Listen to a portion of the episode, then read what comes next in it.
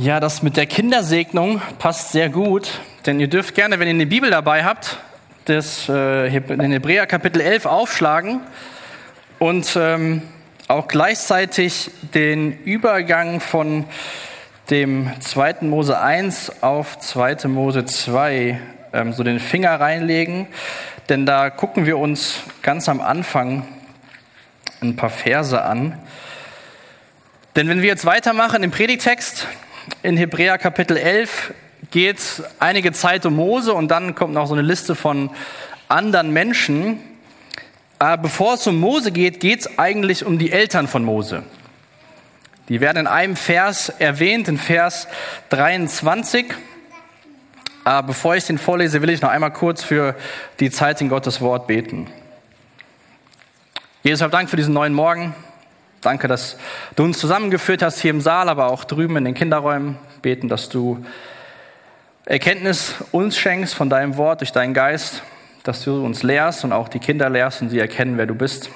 Dass du uns herausforderst, im Glauben zu leben. Danke für diese Vorbilder, die wir haben, sowohl in deinem Wort, aber auch in unserem Umfeld. Amen. Hebräer 11, Vers 23. Wie kam es, dass Mose nach seiner Geburt drei Monate lang versteckt gehalten wurde? Der Grund dafür war der Glaube seiner Eltern. Sie sahen, dass er ein schönes Kind war und ließen sich von den Anordnungen des Königs nicht einschüchtern. Und jetzt dürft ihr mal in eurer Bibel ganz am Anfang oder ins zweite Buch der Bibel aufschlagen, 2. Mose Kapitel 1. Denn da werden wir so ganz kurz, will ich uns mit hineinnehmen in diesen Glauben der Eltern, was sie denn ähm, gemacht haben im Glauben, damit ihr Sohn äh, weiter leben durfte. Und zwar lese ich vor aus 2. Mose 1, die Verse 20 bis 22. So vermehrten sich die Israeliten auch weiterhin und wurden immer mächtiger. Gott ließ es den Hebammen gut gehen, weil sie Ehrfurcht vor ihm hatten und schenkte ihnen einige, schenkte ihnen eigene Familien und Kinder. Schließlich erteilte der Pharao seinem Volk den Befehl, jeder Junge, der den Hebräern geboren wird, muss in den Nil geworfen werden. Die Mädchen könnt ihr am Leben lassen. Da gab es diese Anordnung, Moses Eltern bekommen Jungen und sie schaffen es, diesen Jungen für drei Monate zu verstecken. Sie haben sich nicht von dieser Anordnung, dass jeder Junge, der den Hebräern geboren wird, in den Nil geworfen wird, haben sich nicht dran gehalten. Und dann lesen wir in unseren deutschen Bibeln, ich weiß nicht, welche Übersetzung du dabei hast, dass er ein schönes Kind war. Nun, welche Eltern, habe ich gedacht, denken nicht, dass ihr Kind schön ist? Wieso steht denn da, dass er ein schönes Kind war und dass sie deshalb sich nicht von diesen Anordnungen haben einschüchtern lassen? Dieses Wort, was da für schön im Deutschen übersetzt steht, kann man auch als annehmbar oder wohlgefällig für Gott übersetzen. Also die Eltern haben gemerkt, irgendwas ist besonders bei diesem Kind. Und dann kam da der mächtige Pharao, dem das Volk zu groß geworden ist, der Angst hatte, dass die Israeliten das, die, das eigene Volk, die Ägypter, irgendwann übermannen und hat gesagt, alle Jungs müssen sterben, die müssen in den Nil geworfen werden. Drei Monate lang haben es seine Eltern geschafft, ihn zu verstecken.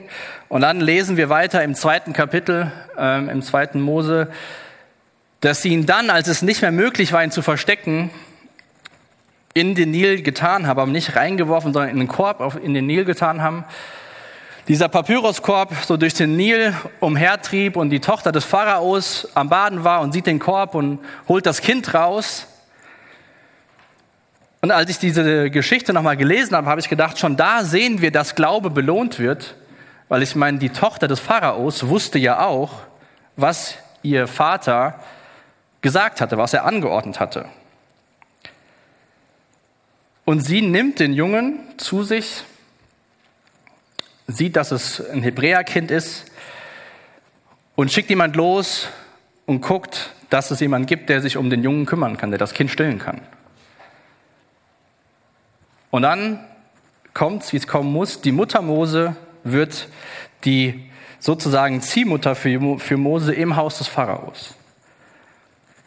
Mose wächst heran und dann geht es gleich weiter mit Mose. Aber ich will noch kurz über diese Eltern sprechen, weil wir haben ja auch gerade Kinder gesegnet. Eltern haben den Wunsch, dass Kinder Jesus kennenlernen und äh, wir, die wir Kinder haben oder du, jeder Einzelne, der Kind seiner Eltern ist, weiß ja, so manche Sachen gibt man ganz natürlich weiter, da muss man sich gar nicht anstrengen. So Charakterzüge, die sieht man in den Kindern, du siehst vielleicht deine Charakterzüge auch in deinen Eltern, dachtest, so will ich nie werden und auf einmal bist du 20, 30, 40, 50 und denkst, ach, ich bin ja auch so.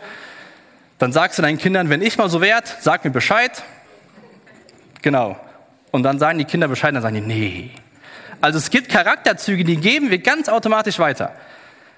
Da brauchen wir nicht drum zu beten, da brauchen wir keine Weisheit vom Himmel, das passiert ganz natürlich. Und dann gibt es aber Dinge, die wir gerne unseren Kindern oder deine Eltern dir weitergeben wollten, gerade wenn du in einem Elternhaus aufgewachsen bist, wo die Eltern gläubig sind. Ich glaube, das ist ein wunderbares Vorrecht, wenn du in einem gläubigen Elternhaus aufgewachsen bist und wenn du jetzt versuchst, deinen Kindern das vorzuleben, für was es sich lohnt zu leben. Aber das ist nicht automatisch. Da dürfen wir echt für beten. Wir haben gerade für die drei Kinder gebetet. Ihr dürft gerne jeden Sonntag für den Kindergottesdienst beten, dass die Kinder wirklich verstehen, wer ist denn Jesus und auch die Mitarbeiter Weisheit bekommen, das den Kindern weiterzugeben. Aber das erste, die erste Station für Glaubensvermittlung ist nicht der Kindergottesdienst, sondern dein Zuhause. Und seine Eltern, Mose Eltern, haben das gesehen, dass was besonders ist und haben gesagt, nee, wir geben unseren Sohn nicht weg, weil wir sehen da was Besonderes. Und das Besondere, was aus diesem Jungen geworden ist, sehen wir jetzt gleich in den nächsten Versen.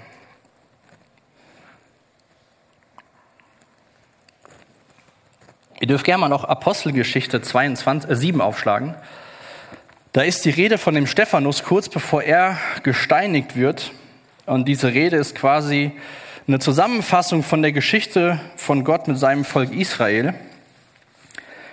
Und in Apostelgeschichte 7, Vers 22 will ich uns einen Vers vorlesen, ähm, was er über Mose da berichtet.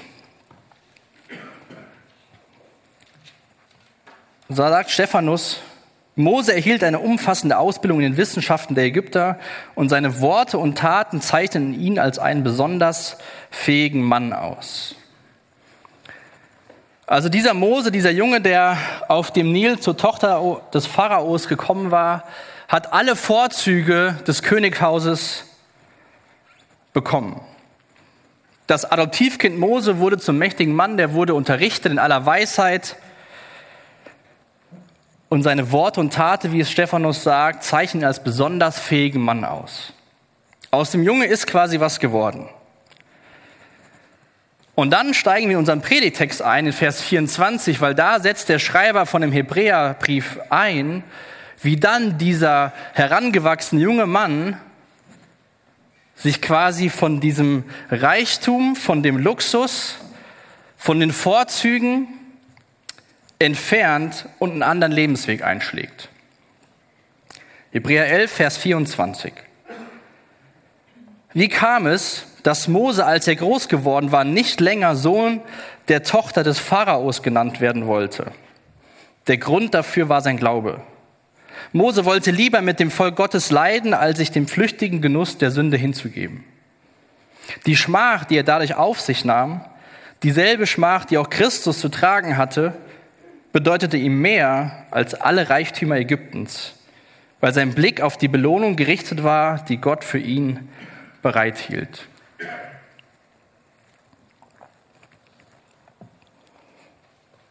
Mose ist in diesem reichen, luxuriösen Haus des Pharaos aufgewachsen, aber hat anscheinend nicht vergessen, was, wer seine Eltern sind und was sie ihm mitgegeben haben, so wie das überhaupt möglich war. Wir lesen ja auch nichts davon, wie seine Mutter sich um ihn in der Zeit gekümmert hat und wie lang das ging.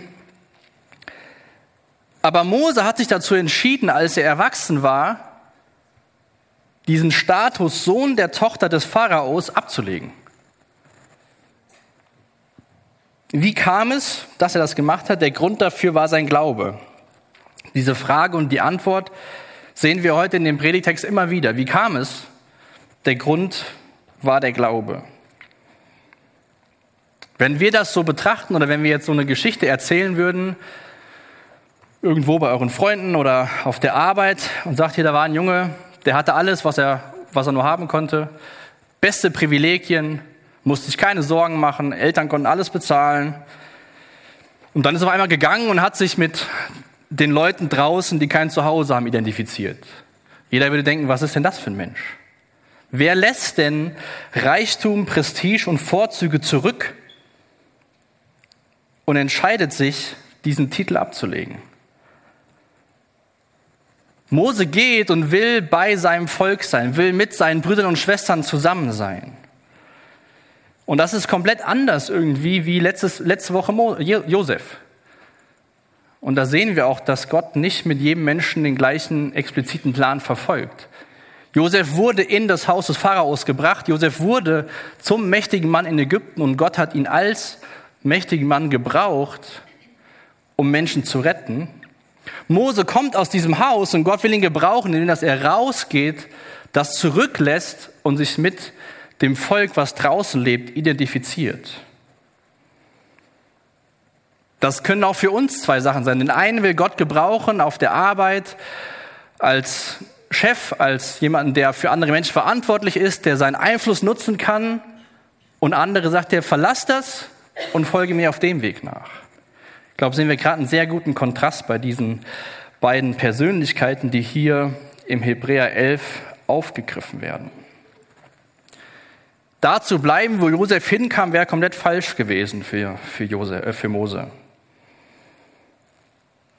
Und vielleicht fällt es dir einfacher, dich mit Josef zu identifizieren, zu sagen, ja, ich habe nichts und werde dann dahingestellt, wie mit Mose, der alles hatte und alles verlassen musste. Ich glaube, gerade für uns im ähm, im, in Deutschland, im Westen, der westlichen Kultur ist es viel herausfordernder, Dinge zurückzulassen. Status, Auto, Haus, Einkommen und da Gott im Glauben zu folgen wie andersherum. Und wie oft werden wir, wie es hier in dem Text steht, vor den Versuch gestellt, dem flüchtigen Genuss der Sünde nachzugeben. Mose wollte lieber leiden, als diesen flüchtigen Genuss zu haben der Sünde, der kurz andauert und dich dann nachher tiefer fallen lässt, als du vorher warst. Mose hat sich selbst verleugnet.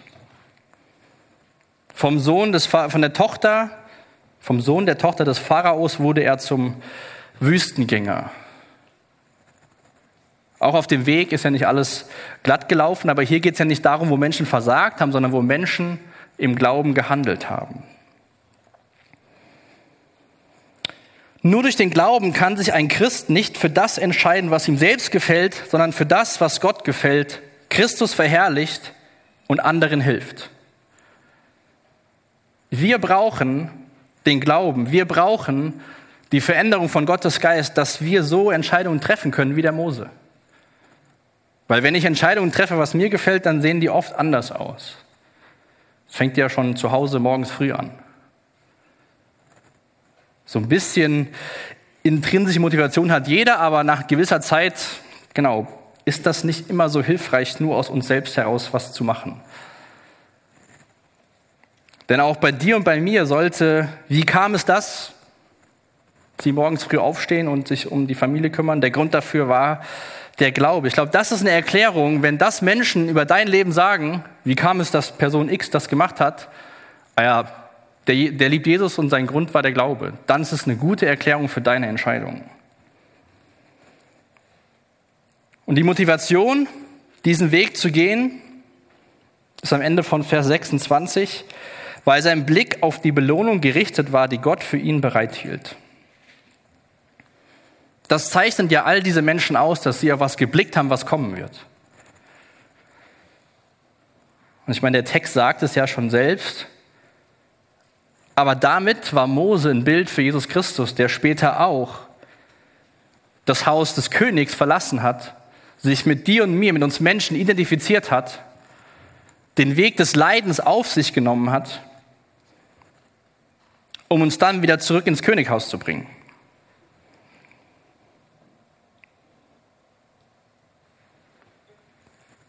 Und auch in Kapitel vorher, in 10, Vers 35, ermutigt uns der Autor, gebt diesen Glaubensmut jetzt nicht auf. Er wird einmal reich belohnt werden. Es lohnt sich, Jesus nachzufolgen. Es lohnt sich auch Entscheidungen zu treffen, die vielleicht für deine Freunde oder sogar Familie keinen Sinn machen, wenn du aber weißt, dass Gott zu dir gesprochen hat.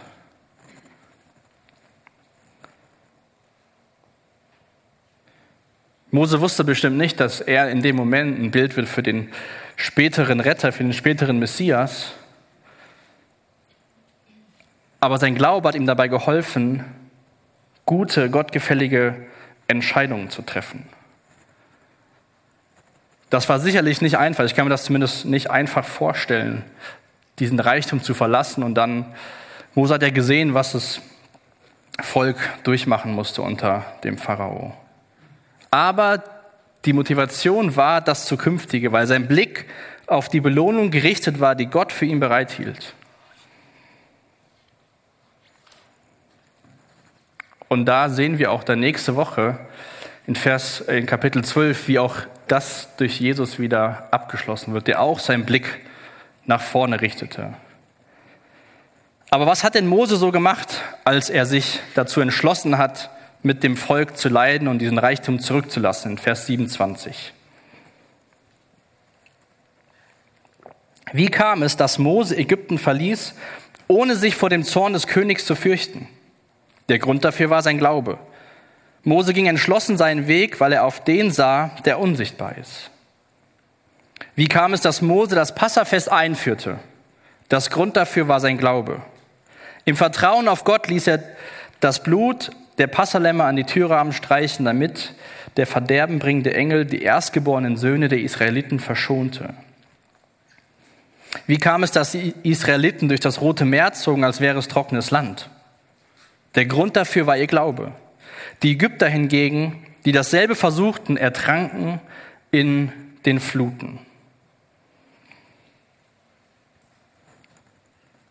Das war jetzt nicht das Verlassen des Ägyptens, als Mose auf, bei seinen Volksgeleuten war und dann jemand umgebracht und erstmal geflohen ist und in der Wüste war, sondern es war, als er zurückgekommen ist, nachdem er mit Gott diskutiert hat, soll ich jetzt gehen, soll ich nicht gehen, bin ich der Richtige? Und wenn du die Geschichte kennst, erinnerst du dich vielleicht an manche Ausreden, ich kann nicht reden und so weiter. Und dann hat er Aaron mitgeschickt, und dann, als es um den Auszug aus Ägypten geht, darum geht dieser Vers hier, weil sonst wäre das ein bisschen seltsam, dass er jemanden auf umbringt und flieht und das wird hier aufgeschrieben. Ich will auch noch mal an die Predigt von vor zwei Wochen erinnern. Da ging es um diese Rettung aus der Plage. Ähm, dürft ihr euch sehr gerne noch mal anhören, wenn ihr nicht da wart. Ging es auch viel um das Passafest, um dieses erste Passafest. Deswegen werde ich da heute gar nicht so äh, genau darauf eingehen, sondern euch ermutigen, diese Predigt von vor zwei Wochen nochmal anzuhören. Aber Mose war entschlossen, weil er glaubte. Weil er auf den sah, Vers 27, der unsichtbar ist. Weil er nicht auf den Pharao blickte und gesehen hat, welche Macht er hat, sondern weil er immer wieder auf Gott blickte, welche Macht er hat. Und dann auch das Volk Israel. Gehen sie, ziehen sie los, gehen durch das Meer und die Erklärung, warum sie trockenen Fuß auf die andere Seite gekommen waren, war, der Grund dafür war ihr Glaube. Die Ägypter hingegen, die dasselbe versuchten, ertranken in den Fluten. Für all diese Sachen brauchte Mose, auch bei dem Passafest des Volk Israel, den Glauben, das Vertrauen darauf, dass was Gott sagt, auch eintrifft. Dass wenn Gott sagt, wenn ihr das und das macht, werde ich an eurer Tür vorbeiziehen eure erstgeborenen Söhne werden nicht sterben. So kann man quasi sagen, dass der Exodus, der Auszug aus Ägypten, war eine Reise des Glaubens. Der Unterschied zwischen Ankommen auf der anderen Seite und stecken bleiben oder zu ertrinken war der Glaube. Es war nicht der Mut von dem Volk, die sagten, wir schaffen das jetzt, wir kommen auf die andere Seite, sondern sie glaubten daran, dass als Mose das Meer geteilt hat, dass sie trockenen Fußes durchgehen können.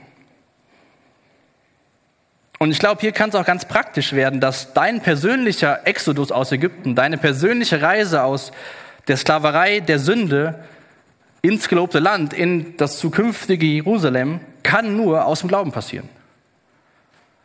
Du kannst dich anstrengen, wie du willst, du kannst so mutig sein, wie du willst. Ohne Glaube wirst du nicht ankommen. Du wirst es niemals schaffen, dich selbst zu befreien, selbst durchs Meer zu gehen, selbst die Person zu sein, die genug Hoffnung irgendwie herbeiführen kann, sondern deine und meine Rettung aus der Verlorenheit, aus der Sklaverei hin ins verheißene Land geschieht durch Glauben. Es ist Gnade, die uns befreit, Gnade, die uns erhält und Gnade, die uns den Glauben schenkt. Das sehen wir in diesen, in diesen Versen, in diesem ganzen Kapitel, dass es nicht darum geht, was die Menschen können, weil wie gesagt, gerade Mose, der hat alle Ausreden gesucht, warum er es nicht machen sollte. Und dann ist er hier in diesem Text, wird er aufgegriffen als ein Vorbild im Glauben. Deswegen sei auch nicht entmutigt, wenn du vielleicht gerade erst mit Gott am Ringen warst, sollst du machen, sollst du es nicht und hast die Ausredungskarten vorgelegt. Dann darfst du neu anfangen und sagen, gut, ich gehe jetzt Schritte im Glauben und vertraue auf das, was Gott zu mir redet. Weil, wie gesagt, das Kapitel geht um Erfolge im Glauben, nicht um Fehlversagen von den Menschen, was wir quer des Alten Testament genauso gut sehen wie das, was gut gelaufen ist.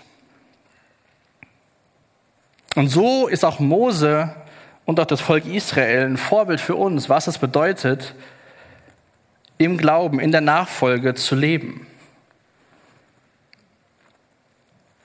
Und jetzt überspringt unser Autor diese Wüstenjahre, dieses Wandern und im Kreis drehen vom Volk Israel und fängt quasi mit der ersten großen Herausforderung an im gelobten Land, als es um die Stadt Jericho geht.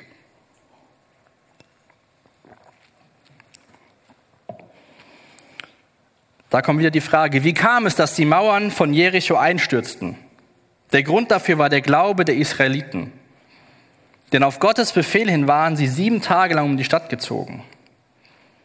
Wie kam es, dass die Prostituierte Rahab von dem Verderben bewahrt blieb, das über Jericho hereinbrach? Der Grund dafür war ihr Glaube. Die anderen Einwohner hatten sich Gott nicht unterworfen. Sie hatten die Kundschaft der Israeliten, sie hatte die Kundschaft der Israeliten freundlich bei sich aufgenommen. Wie viele andere Beispiele wären noch zu nennen? Die Zeit fehlt mir, um auf Gideon und Barak einzugehen, auf Simson und Jiftach, auf David und Samuel und auf die Propheten. Stellt euch mal diese Situation damals vor. Da ist diese riesige Stadt, da kommt das Volk endlich ins Land und dann ist der Auftrag, siebenmal drumherum zu laufen und Lärm zu machen. Und dann wird die Stadt, ein, äh, wird die Stadt kollabieren und die Stadt gehört denen. Ist schon ziemlich verrückt eigentlich, oder? Auch wenn du die Geschichte vielleicht sehr gut kennst. Wenn du es mal bildlich vor Augen führst, der Auftrag ist, lauf drum herum und irgendwann fällt es ein. Da würde jeder sagen, der Plan, der hat irgendwie einen Haken. Weil du machst ja nichts mit der Mauer, du machst nichts mit dem Menschen, du läufst ja nur drum herum. Das ist so eine klassische Situation, wo man sagen könnte, wenn es nicht funktioniert, sehen die richtig, stehen die richtig dumm da. Dann würden alle über Jericho über die lachen und denken, was haben die denn jetzt sieben Tage lang gemacht? Drumherum gelaufen, Lärm gemacht und nichts ist passiert. Und wie kam es, dass die Mauern einstürzten? Der Grund war der Glaube, dass das, was Gott gesagt hat, eintreffen wird. Der Glaube zeigte sich im Gehorsam. Gott hat ihnen gesagt, mach das und dann wird das passieren.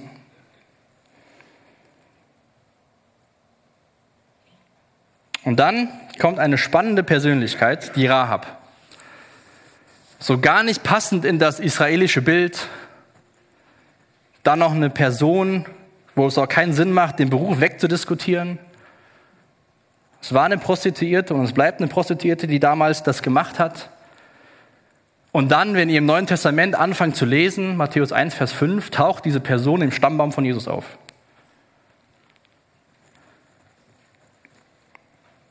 Wie kam es, dass die Prostituierte Rahab vor dem Verderben bewahrt blieb? Der Grund dafür war ihr Glaube. Schlagt mal bitte Josua Kapitel 2 auf.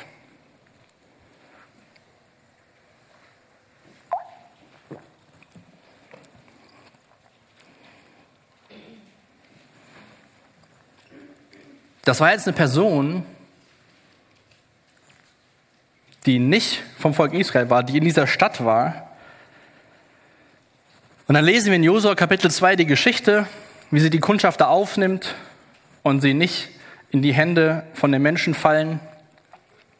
Und als sie dann mit den Kundschaftern redet, in Josua 2, Vers 11, sagt sie, als wir es hörten, da zerschmolz unser Herz und in Keim blieb noch Mut euch gegenüber. Und warum? Denn der Herr, euer Gott, ist Gott oben im Himmel und unten auf der Erde. Rahab hatte verstanden, wer dieser Gott der Israeliten ist. Rahab glaubte. Rahab ist ein wunderbares Bild, dass es ganz egal ist, gerade in dieser Geschichte von dem Volk Israel, wo wir noch nicht mehr ganz am Anfang, aber in diesen Anfangsjahren sind, dass der Glaube für alle Menschen frei steht. Alle können glauben an den gleichen Gott, an den Gott, der oben im Himmel und unten auf der Erde ist. Der Gott, der Mose gebraucht hat, der Abraham gebraucht hat, der Gott, der seinen Sohn geschickt hat.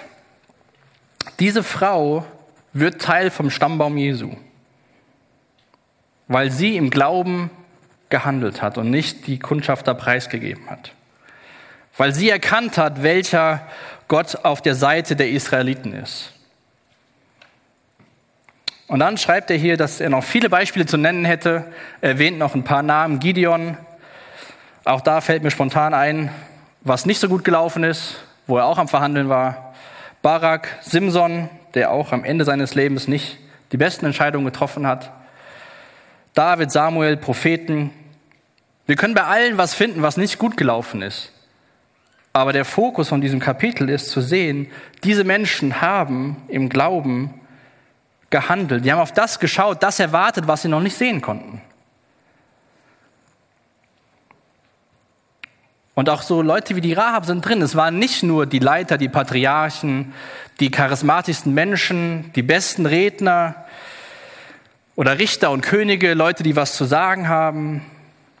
Ich meine, was lesen wir über Mose Eltern, außer dass sie sich gut um ihren Sohn gekümmert haben? Sie bekommen nachher nicht irgendwas in Ägypten, sondern wir lesen einfach nichts mehr über sie. Jeder Einzelne, du und ich, können Schritte, Wege im Glauben gehen. Und immer wieder geht es darum, dass wir auf den schauen, der nicht sichtbar ist, auf das schauen, was kommt. Und dann will ich uns mal die Verse 32 bis 38 vorlesen, weil die zeigen uns sehr gut, dass dieses Leben im Glauben nicht nur Friede, Freude, Eierkuchen ist und nicht nur geprägt ist von Erfolgen, von Heilung, von Wundern, die alles zum Besten dienen, äh, die im menschlichen Sinne zum Besten rausgehen, sondern hier sehen wir, wie facettenreich ein Leben im Glauben sein kann. Hebräer 11 ab Vers 3, äh, 33 bis Vers 38.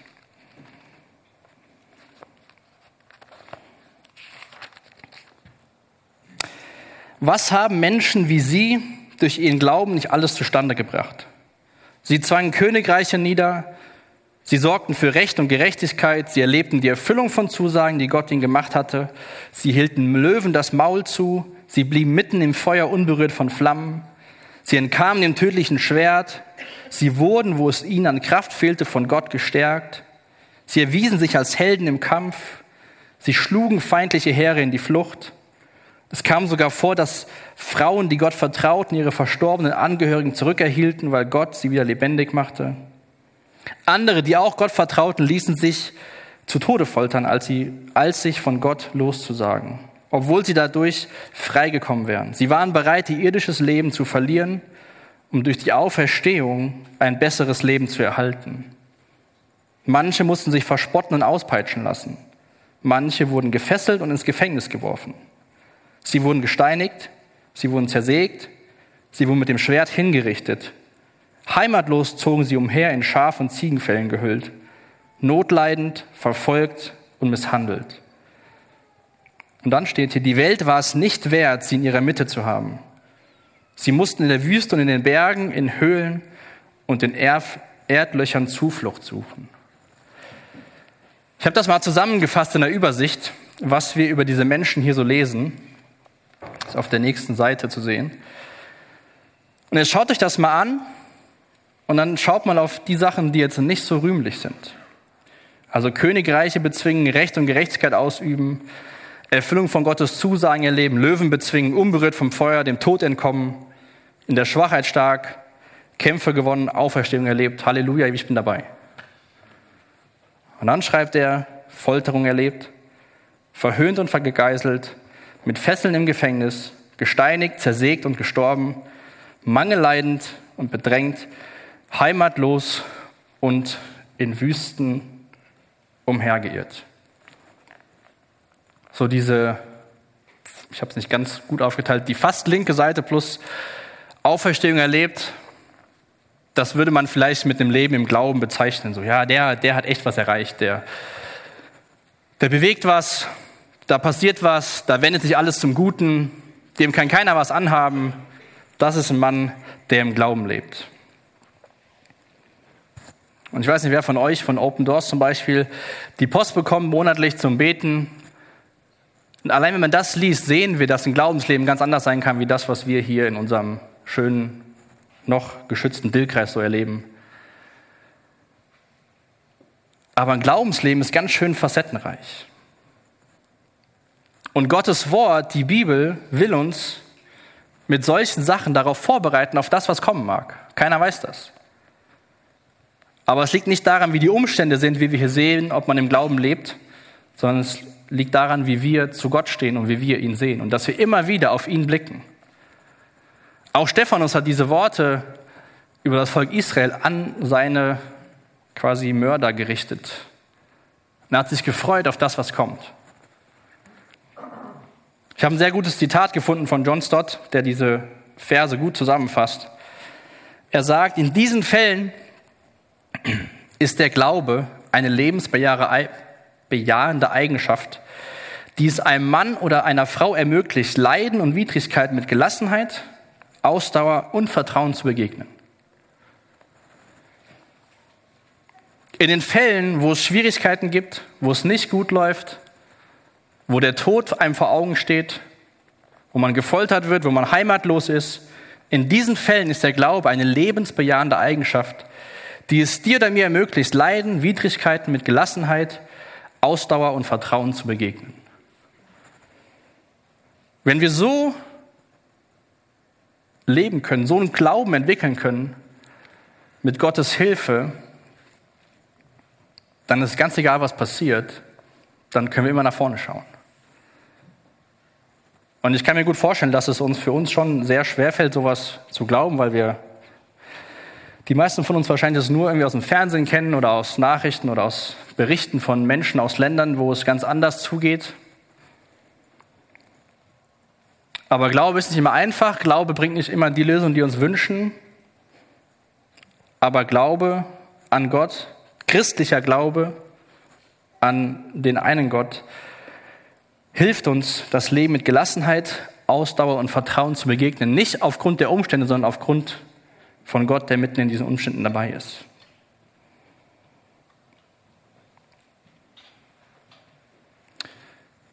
Und wir dürfen auch nie den Schluss ziehen, dass das Ausbleiben von Befreiung oder das Ausbleiben von Heilung ein Fehler vom Glauben der Menschen ist.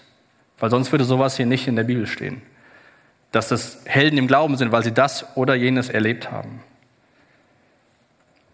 Was wir wissen dürfen, ist, dass der Glaube, die Nachfolge an Jesus uns in allen Lebenslagen helfen wird. Und dann stellt Gott ihnen noch ein Zeugnis aus in den letzten beiden Versen, Verse 39 und 40. Ihnen allen stellte Gott aufgrund ihres Glaubens ein gutes Zeugnis aus. Und doch haben sie die endgültige Erfüllung dessen, was ihnen zugesagt hatte, nicht erlebt. Gott hat für unsere Zeit etwas Besseres vorgesehen, was besser ist als das Frühere. Und deshalb können sie erst zusammen mit uns die Vollkommenheit erreichen. Diese Menschen hatten diesen Glauben, dieses Vertrauen in den Gott, der was tun wird in der Zukunft und haben es nie erlebt. Alle sind gestorben, bevor Jesus Christus Mensch geworden ist. Alle diese Menschen sind gestorben, bevor Gott das Versprechen aus dem dritten Kapitel der Bibel erfüllt, dass er jemand schicken wird, der die Macht des Teufels zerstören wird. All diese haben nicht erlebt, dass der Messias gekommen ist und für deine und für meine Schuld und für ihre Schuld am Kreuz gestorben ist. Und trotzdem waren sie voller Zuversicht in ihrem Leben und haben es erwartet. Ganz am Anfang, im ersten zwei Verse vom Hebräerbrief, lesen wir, dass die Einleitung damit anfängt, jetzt aber am Ende der Zeit hat er durch seinen eigenen Sohn zu uns gesprochen. Und das waren ja alles Menschen, die versucht waren, immer wieder so zurück in dieses Judentum, weg von Christus. Und er sagt diesen Menschen, von den Leuten, denen ich euch jetzt geschrieben habe, diese Glaubenshelden, haben das alles gemacht durch den Glauben, obwohl sie gar nicht das erlebt haben, was ihr gesehen und gelebt habt und aufgeschrieben habt. Dass Jesus Christus gekommen ist. Dass er als Gottes Wort auf diese Welt gekommen ist. Gott wirkt durch den Glauben und die Ausübung vom Glauben ist die einzige Möglichkeit, ihm zu gefallen. Das lesen wir in Hebräer 11, Vers 6. Es war nicht der Charakter, es war nicht die Fähigkeiten, es war der Glaube, warum Gott ihnen ein gutes Zeugnis ausgestellt hat. Ein Glaube, christlicher Glaube ist ein Geschenk Gottes. Das lesen wir in Epheser 2, Vers 8. Dass wir durch Gnade errettet sind und dass der Glaube, den wir haben, ein Geschenk Gottes ist. Und auch gerade so in den letzten Versen sehen wir, dass Glaube immer wieder auf die Probe gestellt wird.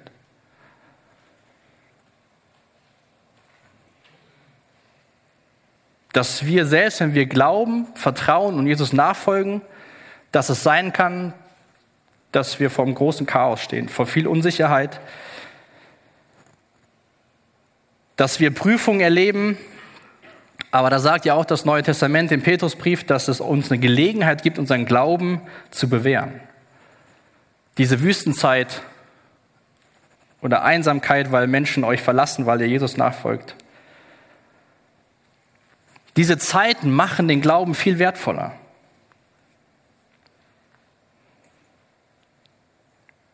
Und Gott belohnt die, die ihn aufrichtig suchen. Mose hat auf das geschaut, was kommt. In Vers 6, in dem gleichen, den ich eben schon mal zitiert habe, steht, dass Gott die belohnt, die ihn aufrichtig suchen. Und das Haus, die Wohnung, mit der wir belohnt werden, eines Tages ist viel besser als dein eigenes Zuhause. Auch wenn du neulich gebaut hast und alles neu hast, es wird besser. Die Gemeinschaft, die wir sonntags hier haben, es wird viel besser werden. Weil wir leben auf dieser Seite der Ewigkeit. Da sind wir immer noch Menschen mit Sünde und machen nicht alles gut. Es wird viel besser werden. Alles, was du dir jetzt als wunderbar vorstellst, oh, das war ein toller Gottesdienst und das war ein toll und das war toll, wird viel besser werden. Ohne Glauben ist es unmöglich, Gott zu gefallen. Wer zu Gott kommen will, muss glauben, dass es ihn gibt und dass er die belohnt, die ihn aufrichtig suchen. Auch Rahab hat angefangen zu glauben, dass Gott der Gott ist, der Rettung schenkt. Zum Abschluss an dieses Kapitel habe ich eine Frage und die Antwort bietet John Calvin. Was ist der christliche Glaube?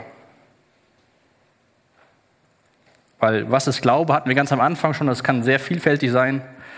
Was ist der christliche Glaube?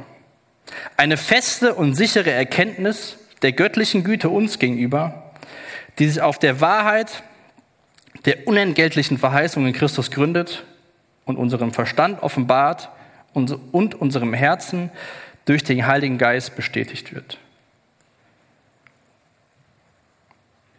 Gott ist uns im Glauben wohlgesonnen gegenüber. Und der einzige Weg, Gott zu gefallen, ist zu glauben. Ich hoffe oder ich wünsche mir, dass alle, die heute Morgen sitzt, an diesen Gott glaubt der Bibel. Nichts hilft dir auf deinem Weg aus Ägypten ins gelobte Land, außer dein Glaube. Das Vertrauen auf Jesus Christus. Und dann schenkt dir diese Gnade eine feste und sichere Erkenntnis Gottes Güte dir gegenüber. Und dann erkennen wir immer mehr, wer Jesus ist, was er für uns tun will im Alltag, nicht nur irgendwann mal im Himmel, dass wir seinen Geist bekommen haben, der uns jeden Tag helfen will, gute Entscheidungen zu treffen, im Glauben zu leben. Das war das Zeugnis von diesen ganzen Menschen, die hier aufgezählt sind und von denen, die er gar nicht mehr namentlich erwähnt hat. Und wir können nicht die ganze Bibel lesen und gucken, wo haben Menschen im Glauben gehandelt. All denen kann Gott ein gutes Zeugnis ausstellen. Und vielleicht hast du auch Menschen in deinem Umfeld, die ein Vorbild für dich im Glauben sind. Setz doch mal mit denen hin und frag sie, wie sie Dinge machen, damit, wie sie Entscheidungen treffen. Ich will nicht wegrücken von der Bibel, ich will nur sagen, dass das ja weitergeht mit den Glaubenshelden. Und ich wünsche mir wirklich, dass wenn du diesen Glauben, diese Hoffnung auf das, was kommt, auf diesen unsichtbaren Gott noch nicht hast, dass es Gott, Gottes Geist dir schenken wird.